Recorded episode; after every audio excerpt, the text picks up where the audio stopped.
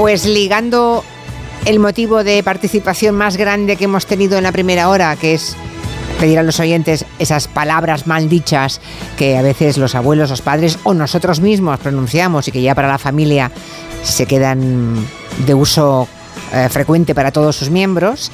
Si unimos esa experiencia que ha sido hoy muy divertida con los señores y señora que ahora mismo nos visitan, podría decirles que tenemos aquí a tres desayunadores en lugar de desollinadores. ¿Qué tal, Paco? Buenas tardes. ¿Qué hay? Buenas tardes. Así que tu abuela o tu madre era. Mi madre, mi madre. Tu madre dice que tú eres desayunador. Todavía soy desayunador. Eres sí. desayunador. Bueno, no está mal. Todavía soy desayunador. Tenemos dos desayunadores más eh, que enseguida les presento. bueno, el cuerpo nos pedía para empezar poner el chim chimení de Mary Poppins eh, para presentar a los invitados de hoy. Pero imagínense que ustedes, eh, imagínense que les pusieran y siempre les tarareasen la misma canción fueran donde fueran. Acabarían hartos hasta, hasta arriba, ¿no? Eso que les ocurre a ellos, que esa famosa cancioncita les sale por las orejas y se pasan el día explicando que ellos no, no van por ahí con la cara tiznada eh, y ensuciándolo todo de, de hollín como hace Dick Van Dyke. Bueno, estos primeros días de primavera, precisamente cuando las casas empiezan a, a cerrar ya las chimeneas, los que tienen chimenea, o las estufas de leña, aquí hemos decidido invitar a desollinadores porque es un gremio que todavía no nos había visitado y siempre aprendemos muchas cosas de profesionales que habitualmente no están en la radio, nunca nadie les entrevista. Además de Paco García, que es de Desollinaira, Sí. y secretario de ASDE, esa asociación. La ¿no? asociación, sí. Está aquí Paco García, pero tenemos a Gorka Eraso. ¿Cómo estás, Gorka? Muy bien, muy buenas tardes. Buenas Julia. tardes. De Desollinados Aragón. Estás en Zaragoza, ¿no, Gorka? Así es. Y además eres el presidente de la Asociación Nacional de Desollinadores de España. Buen cargo, sí. Bueno, no sé si debes cobrar un montón, ¿no? Por ser eso. ya, ya veo que estás bien informada. Bueno, a ver, es que normalmente en esas asociaciones de profesionales no hay un duro, hay trabajo, mucha gestión que hacer, pero alguien, ¿no? Echado para adelante tiene que ponerse. También tenemos a Izaskun Furandarena. ¿Qué tal, Izaskun? Furundarena, bien. Furundarena. Furundarena, como lo he dicho. Furundarena, sí. Ah, igual lo he dicho mal, vale. Furundarena, que Sí. está en San Sebastián. Ella es de Chimeneas Suberri y también es la vicepresidenta. Tenemos al presidente y a la vicepresidenta, pero además currantes del gremio, claro. Sí, claro, o sea, aquí no hay. Bueno, eh, es un gremio muy bien avenido, es quizá de, de todos los que nos ha visitado, y mira que hemos tenido todo tipo de gente, eh, de gremios, mm, porque hay un grupo de WhatsApp donde estáis prácticamente todos, ¿no, Gorka? Me han contado. Bueno, todos los que estamos en la asociación, claro, estamos sí, intentando desde, desde la asociación pues captar a la gente para profesionalizar el sector, sí. Y ahí estamos como una familia, nos vamos contando los problemas y cómo nos podemos ayudar y cómo harías esto, etcétera. Divertido. Vale, eh, hay por igual, están repartidos por toda la geografía española y comunidades en las que hay más o menos Izaskun. Pues, a ver, no tenemos el- una estadística... Cuanto más frío, más chimenea y más desollinador. El Claro. norte, supongo, ¿no? Bueno, sí, en las zonas más frías hay más desollinadores. Ahora mismo en la asociación tenemos algunas zonas, sobre todo el sur de España, que, que no tenemos miembros, por lo tanto, Ah. si nos escucha algún desollinador de la zona sur, pues nada, que se Que ponga contacte. en contacto con nosotros. Por Sí, favor. Sí, pero Mm. eso es. Pero donde más hay, pues en las zonas que, que más chimeneas se utilizan. Zona centro de España, toda la meseta y luego pues eh, zona, zona norte, efectivamente. Ya les digo a los oyentes que si tienen alguna chimenea, sea en la residencia habitual, en su casa habitual, en el piso, hay muchos pisos que también tienen eh, su chimenea, o en una segunda residencia, si tienen una chimenea, no se pierdan los próximos 20 minutos porque van a aprender muchas cosas, seguro. ¿eh? Mm, entre ellas, que cada año hay que revisar la chimenea. Cada año. Llegaremos a eso un poquito más tarde. Que si quieren preguntar alguna cosa a los desollinadores profesionales y tienen chimenea en casa, no dejen de hacerlo. En nuestro WhatsApp habitual, 638-442-081. Bueno, ¿en qué consiste, eh, Paco, el trabajo de un desollinador? ¿Qué hacéis exactamente? Bueno, un desollinador, mm, aparte de limpiar la chimenea, hace una Eso- revisión completa de, de lo que es la instalación, básicamente porque eh, sabemos que el 90% de las instalaciones de chimeneas no están, no están bien ejecutadas. Entonces, lo suyo El es... 90% está mal hecho. Sí, o más. Caray. O más. O sea, ¿hay alguna chimenea que esté bien?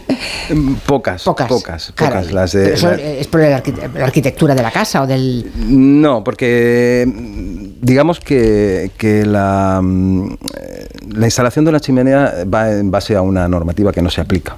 Ah, vale, Entonces, vale. Cualquiera monta una chimenea.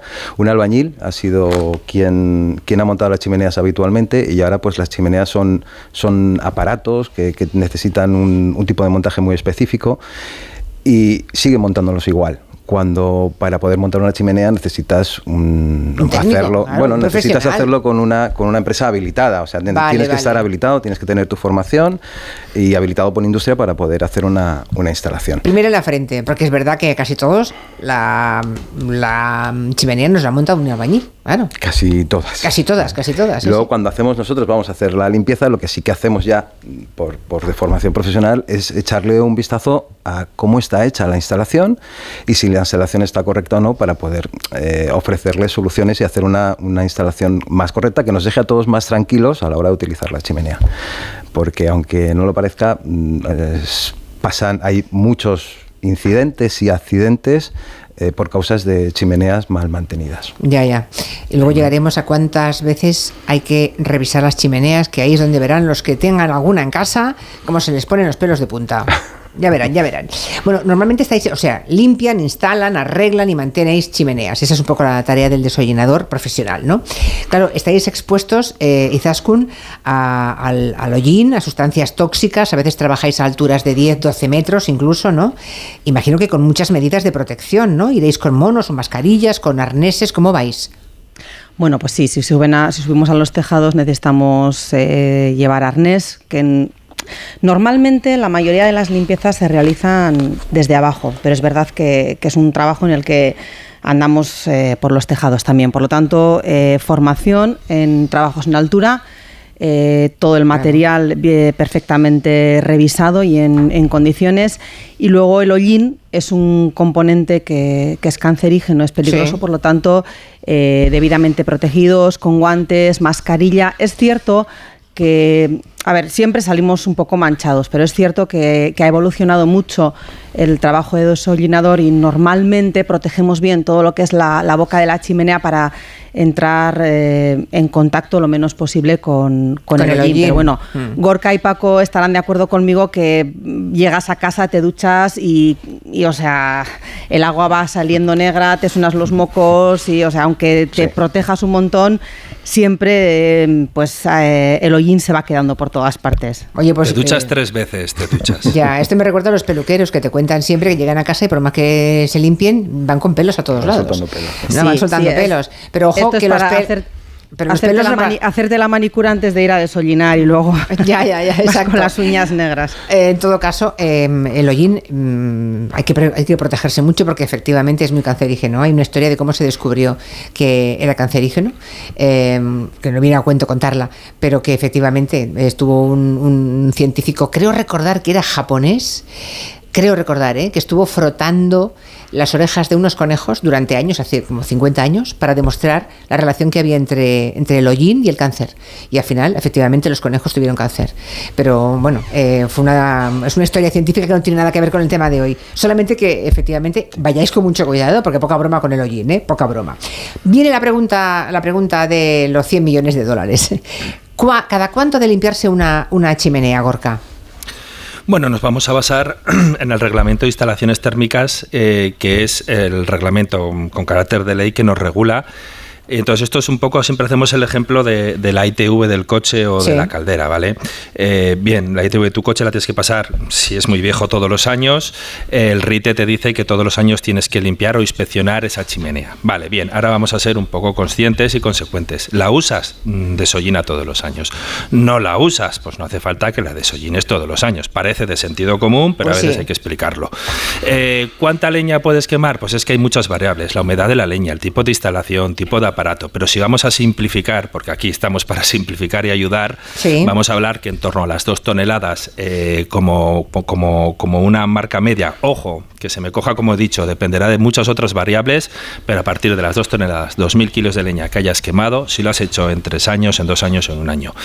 Eso sí, nosotros como profesionales, como desollinadores y como empresas habilitadas, a nuestros clientes les tenemos que decir lo que dice la, la ley. Y es que si no tienes una factura de una empresa habilitada que te la haya mantenido o que que tengas una factura anualmente y luego tienes un siniestro, lo más posible o lo más probable es que tu, eh, tu seguro te vaya a pedir esa factura y si no la has cumplido año a año, mm, no te vaya a cubrir los daños. ¿vale? Cuidado, es una, eso, mira, eso que estás contando eh, me, me, parece muy disuasorio, porque claro, cosas que ocurren, eh, mantenimiento de calderas de gas.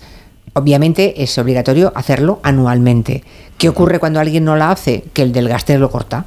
Con lo Eso cual es. todo el mundo la hace, por narices, todo el mundo la hace. En el caso de limpiar la chimenea y controlar la chimenea, pues casi nadie lo hace, ¿no? Porque me estáis contando, poca gente cada año lo hace. Y debe pensar, bueno, voy tirando, voy tirando. Claro, sí, pero un día se declara un incendio. Hay muchas de. eh, ¿no? Los bomberos te cuentan que hay un porcentaje elevado de las salidas que hacen anuales que es por culpa de una chimenea en mal estado. O sea, una, una chimenea que igual hace 20 años que nadie limpia.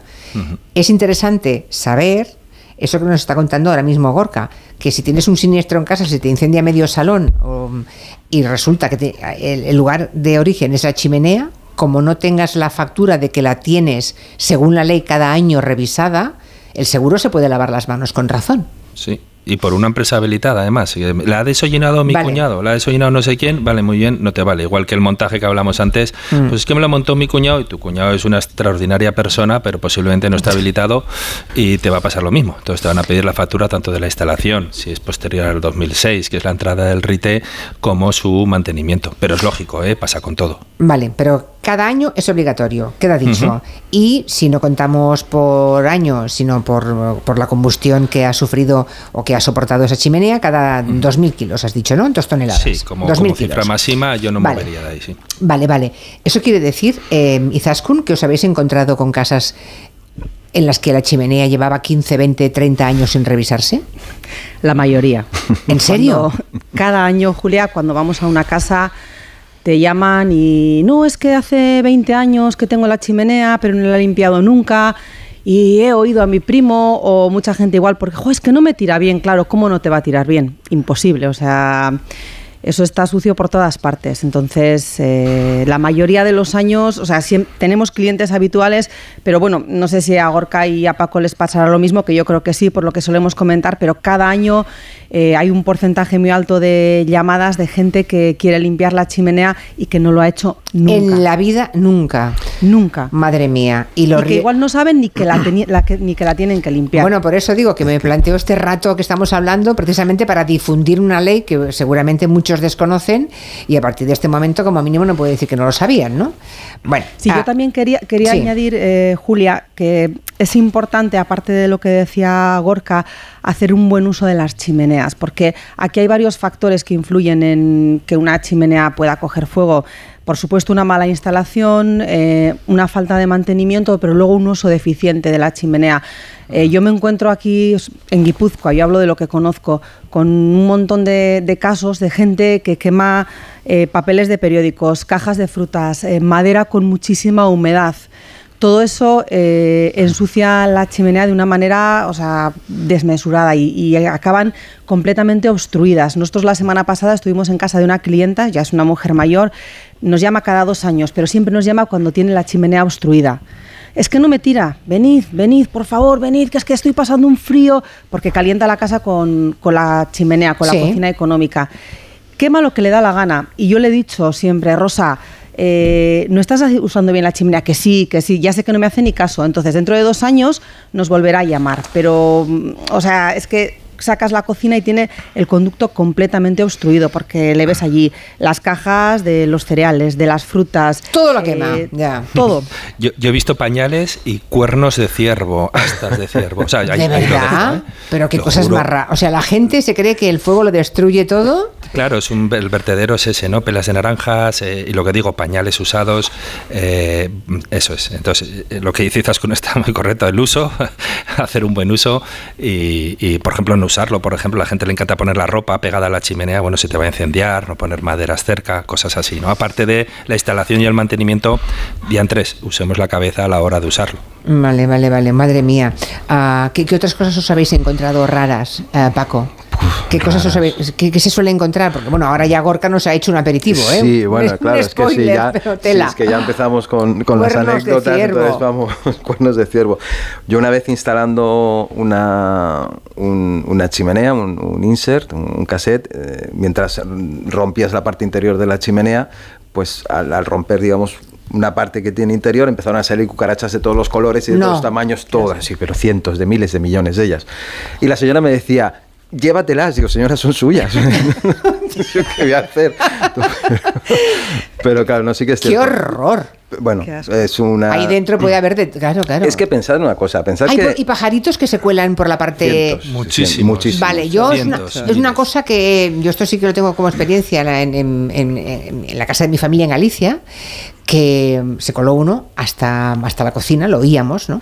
Eh, bueno, entonces lo que, lo que se hizo, me lo recomendó el desollinador, era colocar una red Eh, en la parte alta, en la Sí. parte exterior, la columna de la que sale la columna, la- fuera de la casa, arriba del todo colocar una red. Pero esa red se tiene que colocar sabiendo lo que colocas y cómo lo colocas. Porque ahora te estoy viendo el gesto y es colocar una red en horizontal. No, porque eso ¿Ah, lo no? que hace es taponar realmente. Primero le haces una base Sí. al, al pajarito para que él pueda hacerse su nido ahí. Eso es lo primero. Hombre, no. Hombre, le estás haciendo una base. el Entonces, ¿qué se pone ahí? Pues tienes que ponerlo por el exterior de manera Perimetralmente, vertical. sí. Perimetralmente. Claro. Claro, claro. Porque si no, primero le Ostras. haces la base y segundo, el propio hollín te, te tapona la rejilla que le hayas puesto, te la tapona y a los dos, tres meses pues vuelves a tener humo dentro de tu casa.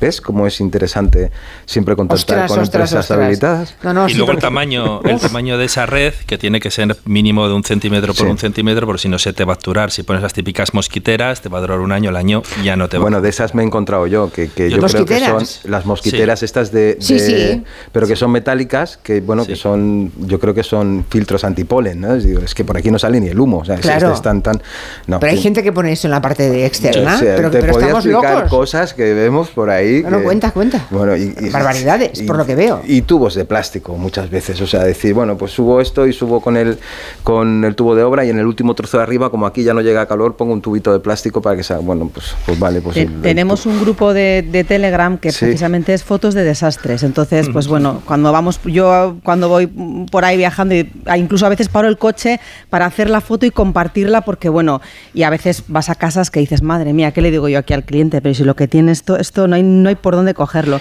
Entonces hicimos un grupo de Telegram eh, para que pudiésemos compartir lo que nos íbamos encontrando por ahí. Madre mía, a ver qué más cuentan los oyentes. Pues escucha. yo uso la chimenea todos los días en invierno. A día de hoy, aunque tenemos aquí 19 grados, pero dentro de las casas hace fresquito, la sigo poniendo. Y cada dos años yo llamo a Álvaro, mi desollinador, que además es un profesional de tomo y lomo. Tengo una estufa de hueso de aceituna, que por cierto va muy bien, y cada tres semanas a limpiar la estufa. Tengo una baqueta con pelos de, de acero o de aluminio, no sé de qué son, y se la paso a los tubos, los limpio y en marcha. Y cada tres semanas me tiene mi mujer el potro preparado para que se la limpie otra vez. Yo puse una chimenea en casa hace un año y casi desde el principio que la hemos encendido huele como a ahumado, como a chorizo ahumado. Nos dijeron que si estaba sucio el conducto, pero era nuevo, nos hicieron el agujero nuevo. En fin, no sé por qué le viene ese olor, no nos han sabido decir. Quería saber em, si también las chimeneas que tienen casetes de cajón metálico que se usa últimamente, si también es necesario em, revisarlas y limpiarlas todos los años. Bueno, a ver, rapidito, porque ya solamente nos quedan cinco minutos y habría tema para una hora más. ¿eh? Lo de la estufa, las estufas también las revisáis vosotros. Todo se tiene que limpiar, todo lo que También. consuma leña, por ejemplo, Todo. bueno, leña y otros combustibles, pero en principio, si estamos hablando Cada de año, ¿eh? leñas, hay que revisarlas cada año. El cassette este que comentaba, hay que revisar- revisarlo cada año. Sí, ¿eh? Y luego todos coinciden un poquito en, en- en lo mismo, ¿no? Esto lo hago yo, esto mi mujer me pone el potro allí para que yo limpie, esto ya... Bueno, igual el señor ha aprendido. Lo que, bueno, al haya aprendido o no haya aprendido, hay una normativa que marca, que marca quién, quién te tiene que limpiar. Pues Vale. es una operación de mantenimiento y la operación de mantenimiento además te hace responsable de lo que suceda después. Vale. Por eso eres una empresa habilitada. eh, a la hora de instalarla exactamente igual. Esta señora que comentaba que decía El mal que- olor de- bueno, el mal olor, bueno, pues puede ser perfectamente, ¿Que esté mal perfectamente que esté mal instalada y le esté condensado por cualquier, por cualquier sitio y esa condensación huela. Eso puede ser mil cosas, desde luego, Le pero así entrará a priori- posiblemente, le va a entrar aire de- del exterior si no hay una sobrelevación y, Por ejemplo. y el conducto huele. Entonces, si se revierte en el sentido de los humos, te puede oler en la vivienda. Hay muchas muchas variables, como dice Paco. Llame a un profesional. ¿eh? Luego, no, Llame a un profesional. no, a un profesional habilitado, porque semanas, estaba, ¿eh? estaba Habilitado, diciendo, sí. estaba diciendo la otra otra oyente, estaba diciendo Que no a- sabía. A, mí me viene Álvaro, no sé quién es, Álvaro, que es un profesional con un piano, pero debe de estar habilitado. Yo no voy a discutir que sea o no sea un profesional, pero debe de estar habilitado porque esa mujer está gastándose un dinero en mantener una chimenea y si la empresa que le viene no está habilitada, es como si no estuviera haciendo nada. Ya. Por cierto, tengo aquí un montón de preguntas. También han llegado vía a Facebook o a través de WhatsApp. Dicen, Sonia, hay productos que dice que se ponen en el centro de la chimenea y al encenderlas sirven para limpiarla. ¿Son útiles y eficaces? ¿Quién se lo dice? ¿Quién se lo dice? En, en- en Los principio, tres. desaconsejado, sobre todo porque eh, Sí. la normativa no lo recoge. Sirven para hacer un mantenimiento. Creo que están, generalmente es cada semana, cada 10 días tienes que usarlos. No puedes usarlo una vez y ya está, porque generan muchos Vale. problemas. ¿O cada semana? o- ¿Así? No. Yo es que no lo Pero, recomiendo. pero no, Cada- susti- eh, no su- no sustituye, no sustituye el cepillado manual. correcto. Vale, Eso. Porque perfecto. tú al final ese residuo que se queda en el conducto lo tienes que cepillar y aspirar. No hay otra forma de sacarlo. Marta, en Madrid, ¿les podrías preguntar a los desollinadores el precio medio de aproximado de limpiar una chimenea? ¿Cuánto cuesta limpiar una chimenea? Gorka Dependerá de zonas, pero Depende de la de- zona, exacto. sí. en- entre 100, 120, 150 quizás es- podemos estar hablando de, de, de eso, como, como un desollinado individual. Luego ya cuando se 150. juntan comunidades, entre 100 y 150 más Y o depende menos. un poco de lo que os encontréis. Una cosa es limpiar y otra que te encuentres un desastre, ¿no? Bueno, Bueno, como norma es como tenemos todo. precios estándar. Y A veces las, das un dices precio. las gallinas que entras por las que salen, ¿no? Un Ya. poco. Te la- te lo Vale, comes. vale. Eso es, tal cual, tal cual. Hay Otro veces que más. con lo que con lo que cobras no te llega para porque te tiras una mañana entera sacando mierda y otras pues pues media hora. Bueno, hay- aquí tengo a Laura también y Sandra que preguntan, ¿dónde, me- en la misma línea, ¿dónde me dirijo entonces para contratar un desollinador cualificado y donde hay una- un registro donde están, donde puedo localizar empresas registradas como desollinadores o instaladores? En Bueno. Salamanca www.asde.eu, que es la página web de la asociación. ASDE, Asociación de Desollinadores de España. De España. Vale, Ahí tenemos un mapa y buscas en tu zona. Si no encontraras, te pones en contacto a través del correo electrónico y tratamos de encontrarte el más cercano para que te salga lo más económico posible. ASDE, Asociación de Desollinadores de España. Vale, ASDE, ¿eh? Pues ha sido muy, muy interesante esto de mm, hacerlo todos los Podríamos años. estar aquí horas. Sí, desde luego. Bueno, podemos no hacer sé- una cosa. El año que viene venimos a ver si ha valido esto. Vale. Vale. Y la gente, pues. Así me gusta. Haciendo Paco gestiones de producción. Me parece bien, Paco, ¿o no? Sí. Paco es nues- nuestro community manager. Eso es. Sí. Oye, pues mira, eh, me gustaría saber si esta charla ha servido para que se pongan mucho las pilas algunos oyentes que de Seguro forma, mm, por ignorancia, no sabían que es cada año. y Bueno, yo espero que haya una avalancha de llamadas buscando Porque además que la, gracias. que la gente se gane bien la vida, además, es muy bueno para todos, ¿verdad? Gracias a Gorka y sí. a Izaskun Muchas Paco. Muchas gracias, Julia. Gracias, Gracias, buenas Julia, tardes. un abrazo. Un Qué interesante todo, ¿verdad? Eh, las 5, 4 en Canarias, noticias.